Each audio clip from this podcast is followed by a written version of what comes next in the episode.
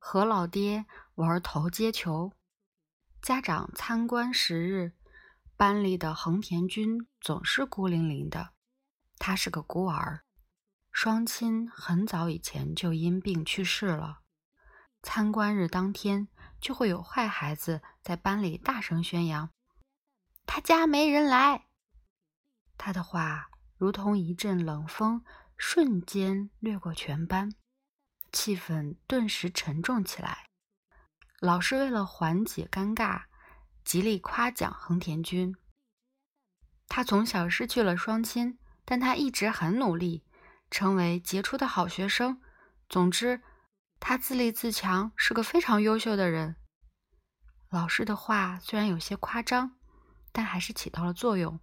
横田君闻声，感动得痛哭流涕。于是大家心中也认定，父母双亡的横田君是个优秀的人。而我关注的点却与他人不同。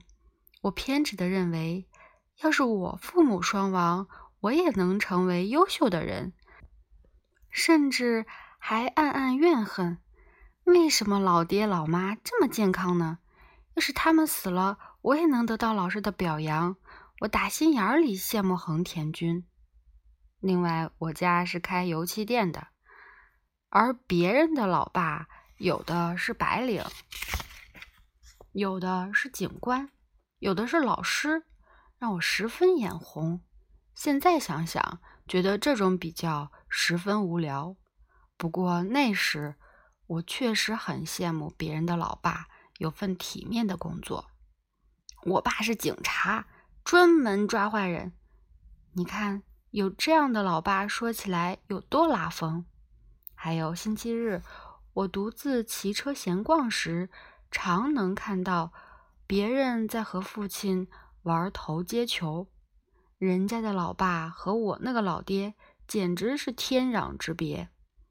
老爹五十来岁才有了我，而朋友们的老爸大多才三四十岁，还有精力陪孩子玩投接球，而且人家懂棒球，技巧也远超孩子，可以有效的指导。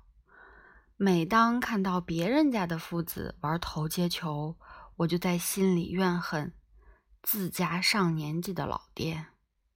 我也想和他玩投接球，但老爹对棒球一窍不通，让人情何以堪啊！投接球一般把手套套在右手，老爹连这个都不知道。我提醒他：“你右手怎么不戴手套啊？”老爹才恍然大悟，反过来骂我：“混蛋，怎么不早说？”让人无语。而且老爹只会用右手接球，右手投球。投球时会把手套戴在左手上。我以为他两只手都能接球，于是我用右手把球投过去。他明明左手戴手套，却偏偏用右手接球，被球砸到还大喊：“啊，疼死我了！”真受不了老爹。他平时从不看棒球比赛。只看职业摔跤，没准儿在他心里，棒球和摔跤差不多。所以我真希望自己有个年轻的爹呀，真的。